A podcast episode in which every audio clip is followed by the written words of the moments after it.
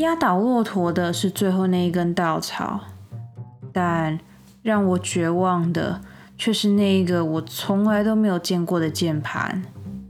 那是一个八千块的键盘，键盘不是我买的，请款单不是我填的，我甚至那个时候人都不在台湾，但不知道为什么我却莫名的背了这个锅。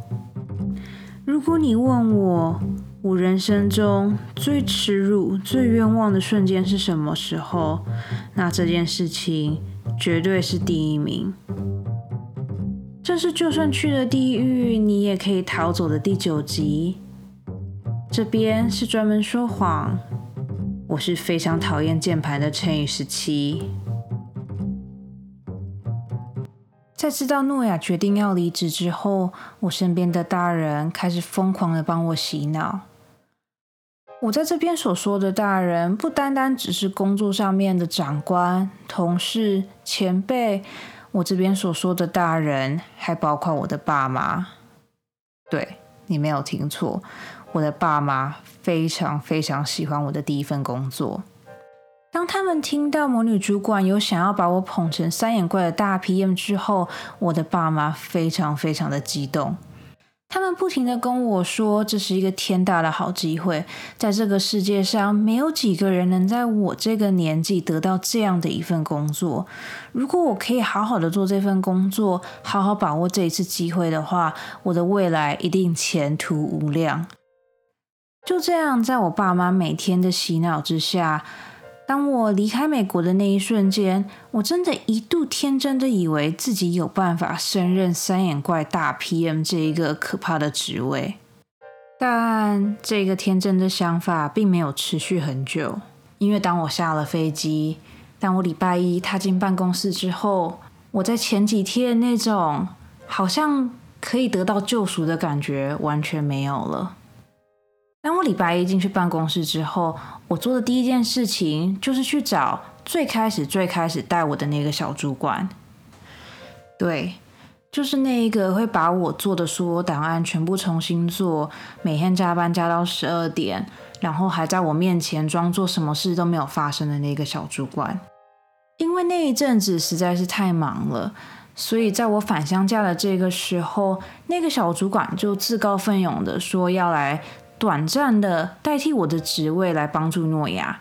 虽然说我在美国也还是会回一些 email 跟看一些资料档案之类的，但毕竟有时差，所以在我离开之前，知道小主管要来代替我来帮助诺亚的时候，我其实是心存感激的。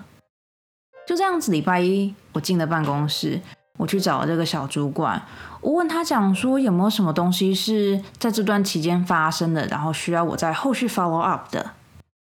他想了一下，然后从他的抽屉里面拿出一张请款单。在我返乡假的这段时间里，客人发现三眼怪这一次要做的这一台电脑，跟他们公司旗下的某一款键盘有点不太符合。就是当工程师把他们的这一款键盘插上三眼怪的主机板的时候，就会造成三眼怪的主机板没有办法用一个很正常的方式来处理一些就是软体上面的问题。所以客人在这边要求我们要针对这个 bug 来做出改善。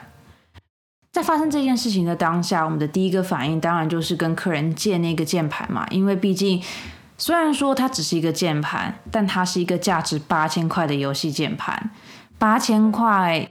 不是一个小数目，所以我们那个时候就想说，如果可以的话，直接跟客人借，当然是最快、最方便，也是最便宜的方法。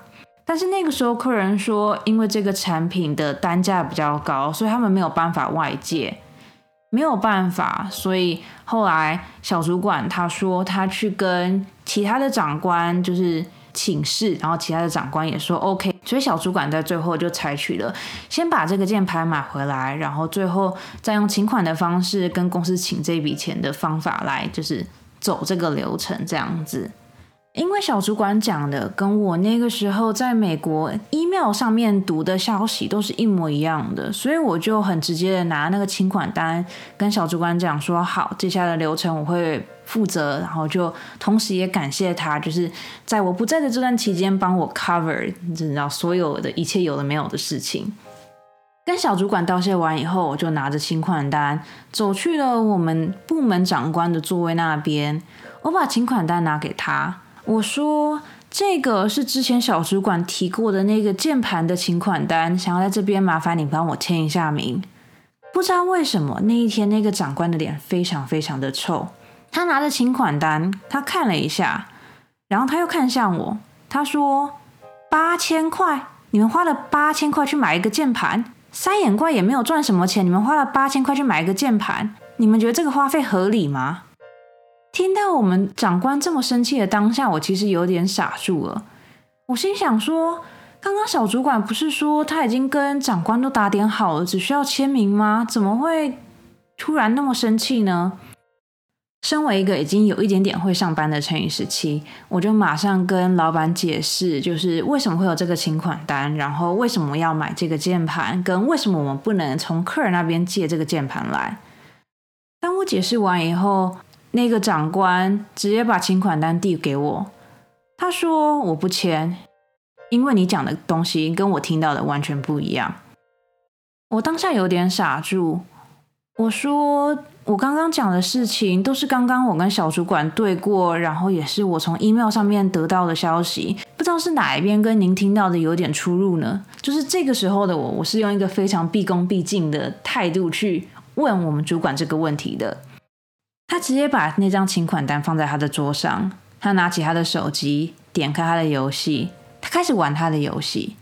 他说：“我不知道，反正你刚刚讲的东西跟我听到的故事完全不一样。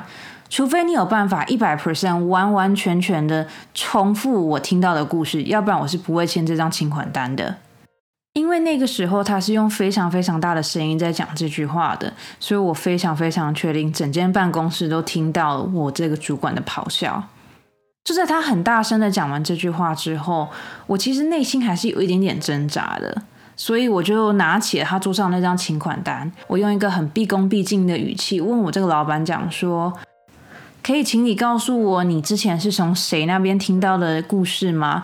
因为如果你说故事上面有出入的话，那我应该要直接去问那个人来确认，说我们两边到底理解上面有哪里出了错误。听完这句话之后，我们长官突然变得非常非常的生气，他很大声的拍了桌子，然后跟我讲说：“三眼怪不就是你要看的吗？你还妄想要成为三眼怪的大 PM？你以为我会准吗？”要不是魔女主管来拜托我，我怎么可能会让你成为三眼怪的大 PM 呢？如果连这件事都做不好，那你有什么资格去管三眼怪？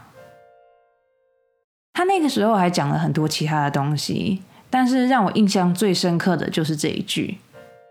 我之所以会觉得印象深刻，是因为我从头到尾都没有主动要求要成为三眼怪的大 PM，我也不知道诺亚要做的事情，所以当我听到他讲这句话的时候。我其实内心是很傻眼的，就是我根本不知道他到底是从哪里听来我想要成为三眼怪的大 PM 这件事情的。就这样子，我整整被骂了一个小时。我之所以会知道自己被骂了一个小时，是因为我的正前方就有一个时钟，我就眼睁睁的看着那个时针一直走，一直走，一直走。如果记得没有错的话，我是八点半去找这个主管的。当我回到位置上的时候，已经快九点半了。坐在位置上的我，可以感觉到身边的同事都用一种很关心、很关爱的眼神看着我，但是没有人敢过来，因为毕竟老板还在生气，怎么可能会有人那么白目的过来安慰我呢？就这样子，我装作很坚强的样子，继续开始了我一整天接下来的行程。不管是参加会议也好啊，或是回 email，或是打电话，我都用一种就是好像什么事情都没有发生的语气去跟我身边的同事交流。就这样子，在午餐的时候，我又再一次跑去找那个小主管，我问他讲说，之前那个长官到底是从哪边得到哪些消息的？为什么他会说我讲的事情跟他听到的完全不一样呢？小主管这个时候突然用了一种好像完全不是他事情的那种语气跟我讲说：“我也不是很确定，诶，我觉得你可以去问一下魔女主管，或者去问一下诺亚，会比较清楚哦。”得到这个答案的当下，我真的不知道该说些什么，因为我很清楚的知道。买键盘这件事情从头到尾都是这个小主管负责的。诺亚那个时候就在忙其他的事情，他根本没有时间管键盘的事情。然后魔女主管她人明明在大陆，她又怎么会知道台湾这边发生的事情呢？但是因为我知道我已经没有办法从这个小主管这边得到任何消息了。所以我还是只好厚着脸皮跑回去问诺亚，跑回去问魔女主管，到底有没有什么其他的方法可以让我知道长官那边得到的故事版本到底是哪一版？但就如我所想的，诺亚跟魔女主管对这件事情完完全全的没有任何的概念。我记得那天晚上，我好像在公司加班加到十点半吧，不是为了别的，就只是很单纯的想要把我桌上所有的文件。跟我 email 里面所有的信件全部看过一次，我很希望我可以拼凑出一个更接近老板听到的故事的那个版本。就这样子，在我自以为我已经把这个故事整理好之后，我第二天又去找了老板，就跟昨天一样，我拿着请款单，毕恭毕敬的走到了我们老板的桌子旁边，我把请款单递给他。跟他讲说，我昨天晚上已经做了更多、更详细的调查了。我觉得事情应该是这样、这样、这样、这样发生的。我把我昨天整理出来的时间线、跟细节、跟所有的人名，全部都很认真的背诵了一次。这一次，他拿着请款单，用非常非常大声、跟非常非常凶的语气，直接冲着我喊：“你到底在讲些什么？”我昨天不是就跟你讲说，你讲的这个故事跟我听到的不一样吗？你到底有没有在认真上班啊？你回去返乡假到底在干嘛？你不要以为你回去返乡假，你就可以完全不管公司的事情。公司在这段时间还是照样在付你薪水，你怎么可以就不管公司的事情呢？你知道返乡假是什么吗？返乡假是为了那些在大陆一个礼拜要上六天班的人而设计的。你在台湾正常上五天班，我真的不懂为什么你们可以拿返乡假。公司花那么多钱把你们从美国请过来，觉得你现在是这种工作态度，你自己觉得合理吗？而且现在你看，你说你要当三眼怪大 PM，诺亚又说要走了，你说我能不让你当三眼怪大 PM 吗？我根本不想让你当三眼怪大 PM，是魔女主管说要让你当的，所以我才没有办法让你当。你真的以为我想要让你当三眼怪大 PM 吗？你自己想想看，你有资格当三眼怪大 PM 吗？就这样子。跟昨天一样，我又站在那边被骂了一个小时。就这样，这个变成了我的日常。每天早上八点半，拿着请款单，去到主管的桌子那边，把我觉得事情发生的经过背诵给他听，然后站在那边被他骂一个小时。其实前三天我都还可以撑得住。但到第三天的晚上，我彻底的崩溃了。第三天的晚上，我突然接到了魔女主管的电话。我接起电话，他第一句话就是：“听说你最近跟部门的长官好像有一些摩擦。”听到这句话之后，我的眼泪直接掉下来。我一边跟魔女主管解释到底发生了什么事情，一边用一种。努力想要维持专业，但是却没有办法维持专业的那种语气，问他到底知不知道一些内幕。我女主管那个时候也没说什么，她就只是安慰我说：“不要担心，我在两个礼拜就会去台湾了，到时候我会帮你一起解决这件事情的。”我们两个在电话里面聊了很久，除了聊买键盘的这件事情以外。魔女主管也同时跟我分享了她打算怎么样培训我成为三眼怪的大 PM 的这件事情。魔女主管在电话的另一头很认真的跟我分享她过去培训新人跟他们现在的成就。虽然他很开心的在跟我分享他过去的战绩，但我在电话的另一头越听心越凉。我在这个瞬间突然觉得一切都很奇怪。为什么同样都是我的主管，为什么他们两个讲的话会差这么多呢？白天那一个一直拼命的贬低我，一直拼命的说我不够资格，但晚上却有另外一个人跑来跟我讲说我有多棒，我有多么的优秀，我有多么的可雕塑。就是当下我完全不懂为什么会有这样的情况发生，所以就在跟魔女主管的通话结束之后，我拨了一通电话给我爸妈，我跟我爸妈分享了最近发生的事情跟事情的细节。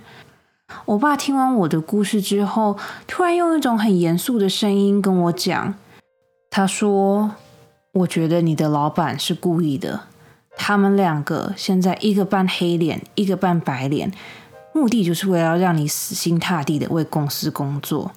你们这些从美国回去台湾的，薪水明明就比别人多。”他们在你身上花的时间也比其他人多，但是你们却做一下子就走了。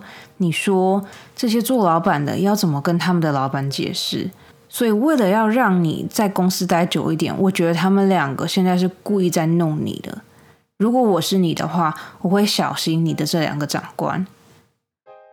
听完我爸讲的这番话之后，那天晚上我又失眠了。我突然觉得这些公司好可怕哦。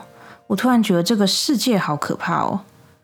我没有办法想象，这世界上怎么会有人对一个大学刚毕业的小朋友做出这些事情来？我既没有挡任何人的路，我也没有对任何人做出什么可怕或是危害他们升官发财的机会。我不懂为什么我会突然这样子被针对。接下来的几天，虽然我不愿意。但我还是每天早上重复着那个可怕的规律：八点上班打卡，八点半拿着请款单，从八点半到九点半准时的被我那个老板骂一个小时。这个可怕的规律持续到第二周才结束。结束的原因还是因为魔女主管在上班的时候突然打电话给我。他说：“从今天开始，不要再拿那个请款单去找那个老板签名了。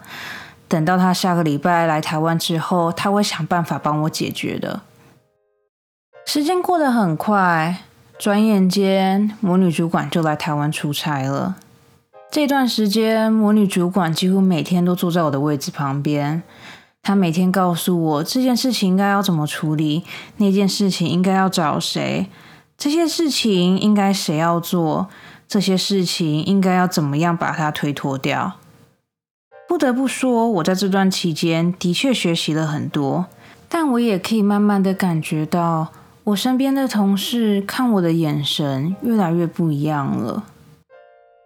转眼间，三个礼拜结束了，魔女主管也准备要回去大陆了。在魔女主管临走之前，我手写了一张卡片给她。卡片的内容在这边就先暂时保密吧。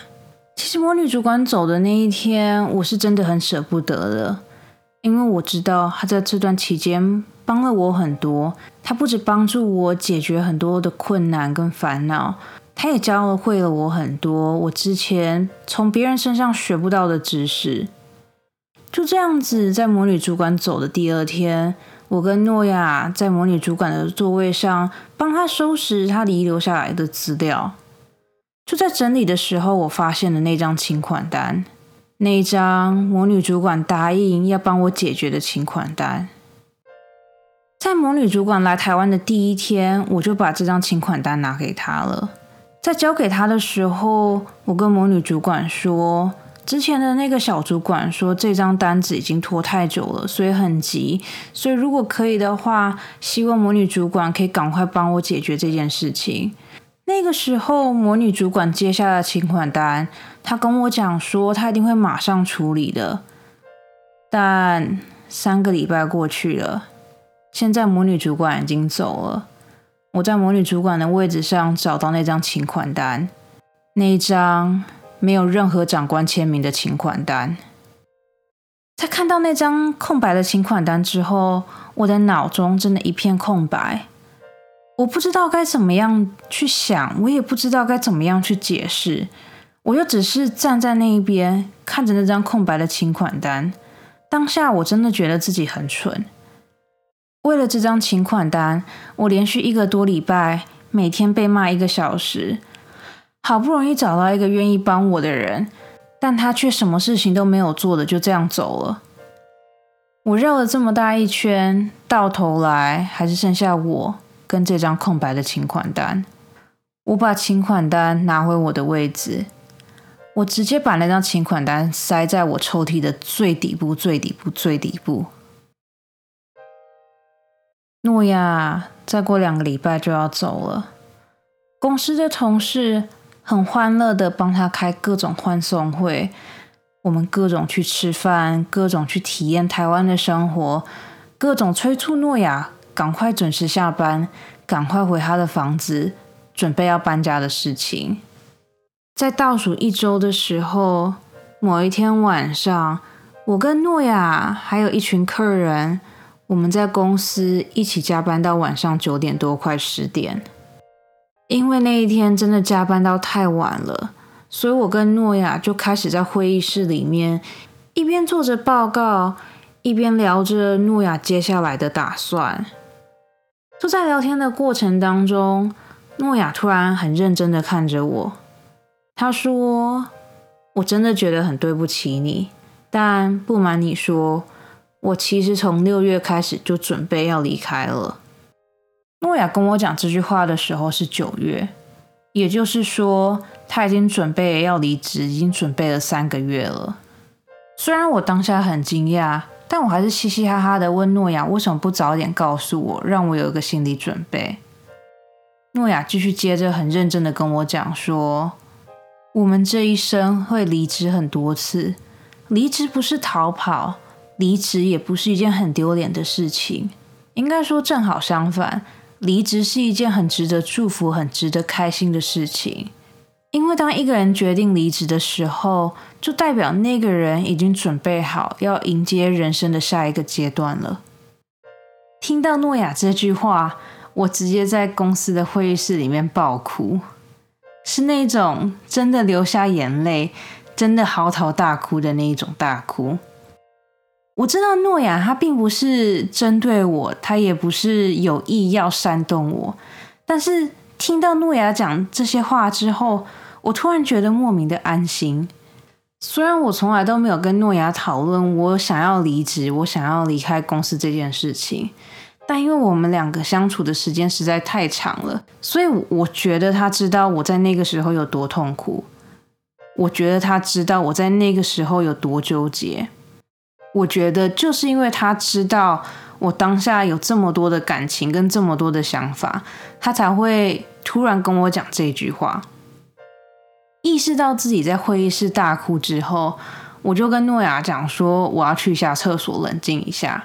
诺亚看着我，他对我说：“你今天就先回家吧。”工作的事情我会自己想办法的，客人那边我也会想办法打发他们的。在现在这一刻，最重要的是你，你要先把自己照顾好，你才有办法想未来的事情。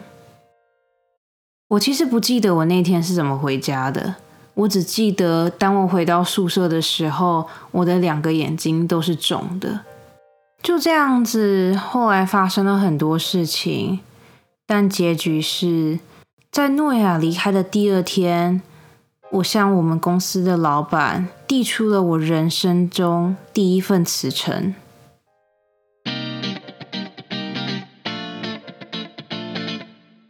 好啦，这就是就算去了地狱，你也可以逃走的第九集。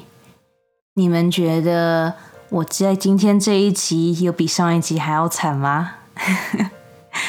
上一集播出之后，我就收到了很多听众，就是拍拍我的讯息，他们就觉得世界上怎么会有像 Winston 这样子的人？就是我怎么会遇到这么多可怕的事情？虽然那个时候我都是笑笑的，就是感谢听众们的拍拍，但是我在内心其实知道，比起 Winston，我觉得我在第一间公司遇到的老板们才是最可怕的人。其实到了今天，就是。离我离开第一间公司已经过这么久了，然后中间也遇到了这么多这么多的事情。就是如果现在有人问我说，我人生中最冤枉、最委屈的时候是什么时候的话，签键盘这件事情真的是我人生中的第一名，然后我也实在想不到有什么其他的事情可以赢过这件事情。该怎么讲呢？就连到现在，我都还是不知道那个键盘到底是长什么样子。我唯一知道的就是这个键盘是八千块，然后就是它就是一个油性键盘，就这样子。就是我到现在到今天，我所知道的东西，就还是只是我当初在 email 上面所读到的东西。键盘不是我买的，请款单不是我签的，去找长官谈，就是先买键盘再走流程的这个事情也不是我做的。我那个时候人根本就不在台湾，就是。我到现在都没有办法用一个很有逻辑跟一个很合理的方法去解释说，为什么到最后我要被我的这个长官连续骂一个多礼拜，这种耻辱感我到现在还是没有办法忘记。虽然说我在表面上都是站在那边很老实的被那个老板骂，但是我在那个时候，我只要去找老板，我都会手上拿一个笔记本跟拿一支笔。我会拿这两个东西，并不是因为我要去记笔记，或是要去你知道，就是记一下老板要讲的事情。我会拿笔记本跟笔，是因为我每次在被骂的时候，我的心里都会有种极度的那种不爽感跟无法认同感。但是为了要好好的上班，为了要在这间公司生存下去，我不能把我的情绪表现出来。所以我唯一能做的就是很用力的、很用力的折我手上的那一支笔。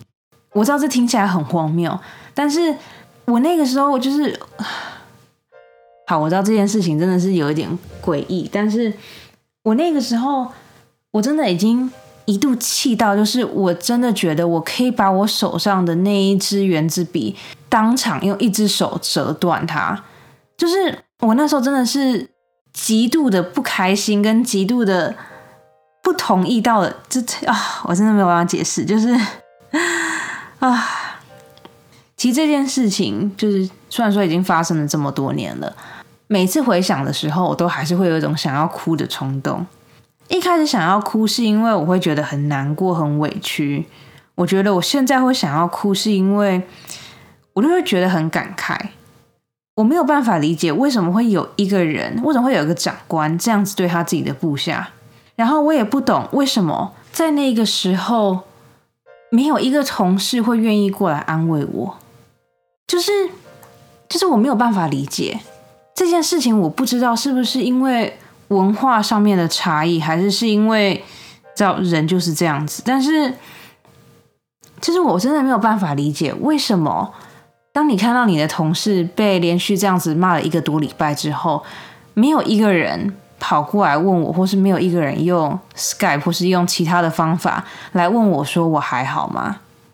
我觉得这两件事情是我到现在都还是想不通的。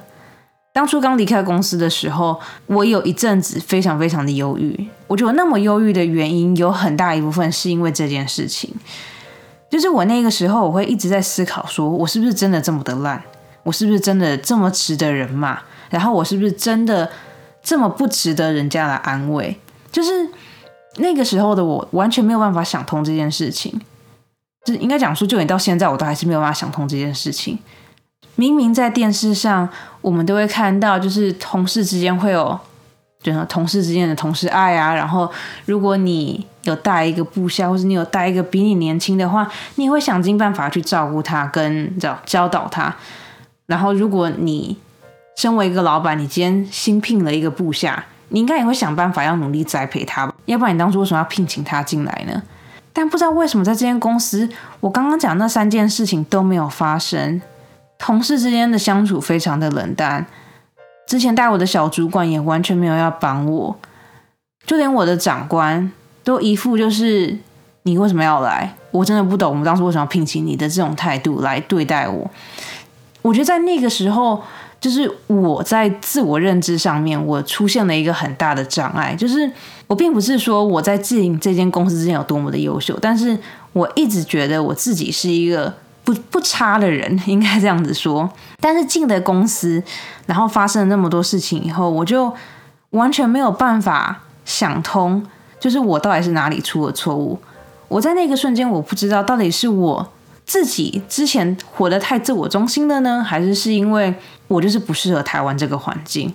所以在那个时候，当诺亚跟我讲那段话的时候，我觉得会爆哭，有很大的原因，就是因为我本来以为在这个世界上是没有人愿意照顾我，跟没有人保护我的，但是就因为诺亚跟我讲那句话，让我知道说，很多时候你只要放弃你自己，你就输了。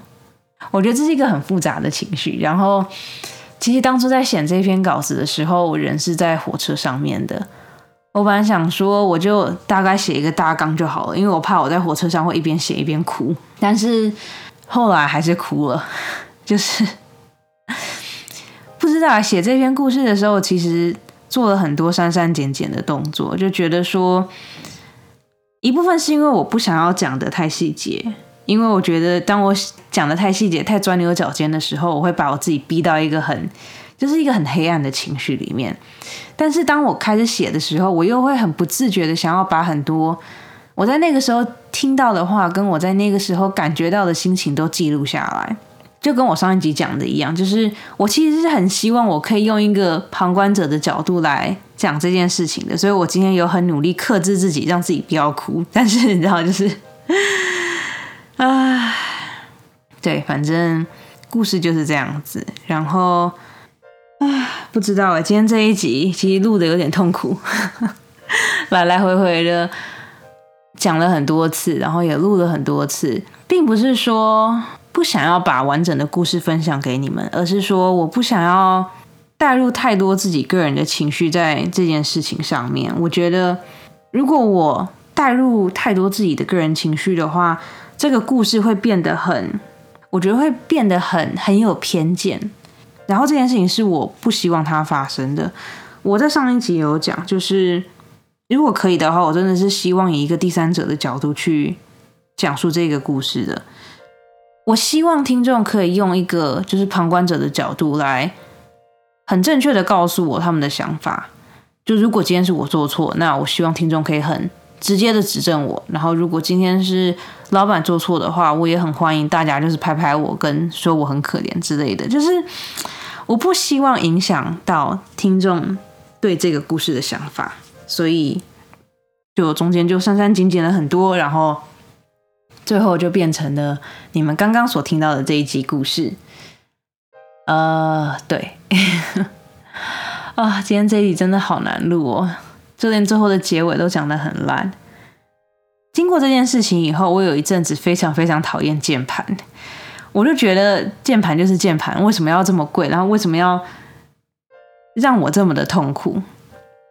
但现在慢慢的好了，就是你知道，就是人总是要长大的，所以现在我已经不再那么讨厌键盘了。但是如果 如果今天有一间公司跟我讲说他要聘请我，然后专门去做键盘的话，我觉得不管他薪水开的多高，我应该都会拒绝吧，因为我真的没有办法打从心底的爱键盘这个 这个物体 啊。好吧，反正今天就是这样子。我觉得今天这一集讲的很烂，但是对，反正送走诺亚之后，我自己也决定要走了。然后下一集应该就是，就算去了地狱，你也可以逃走的完结篇。我还没有想好最后要怎么样结束它，因为其实从我弟辞呈到我真的离开，中间也有发生很多事情。而且虽然说法律只有规定我要提前两个礼拜让我的老板知道我要离职，但是我那个时候非常大爱的就是。在我提出离职之后，我又在那间公司待了一个月，然后在这段时间之内又发生了很多事情。反正先让我思考一下，我应该要怎么样讲接下来的故事，跟我要讲哪些事情吧，应该这样讲，因为真的发生太多事情了，所以我要思考一下哪些事情是应该要存在心里面就好了，然后哪些事情应该要讲出来。所以，对，啊，今天这一集到底在干嘛？好吧，反正这就是就算去了地狱，你也可以逃走的第九集。然后，如果你对这一集有什么样的想法，或是有什么想要对我说的话的话，欢迎你去我的 IG 或是 FB Professional Liar 点 X 十七去那边留言给我，跟我分享吧。如果你现在刚好是在 Apple Podcast 或者 Mixer Box 上面收听的话，也欢迎你去底下留言给我，帮我这一集点个赞，然后追踪我，反正就是那些基本的，你们都懂的。好啊，反正今天这一集讲的很零零落落的，但是反正事情就是这样子。然后希望在收听的你们可以因为我悲惨的故事而得到心里某些程度上面的安慰，就是你知道，让你们知道世界上还有比你们更惨的事情正在发生着。所以就是 当你们在工作上面遇到不好的事情，在如果有天你们被老板骂了或者什么什么之类的，希望你们可以想起我这一段悲惨的过往，然后。也希望你们会因为我这悲惨的过往而感觉到有一点点的安慰。好啦，反正今天这一集就先讲到这边吧。我会努力的把就算去了地狱，你也可以逃走的这个故事好好的收尾的。不知道哎，可能会出几个番外篇吧，因为有一些有些故事我真的很想跟大家分享，但是那些故事又有一点不符合，就知道。主要故事的剧情，所以呃不知道，到时候再看看吧。好啦，反正今天就先这样子吧。这边是专门说谎，我是陈颖十七，我们下个礼拜见喽，晚安。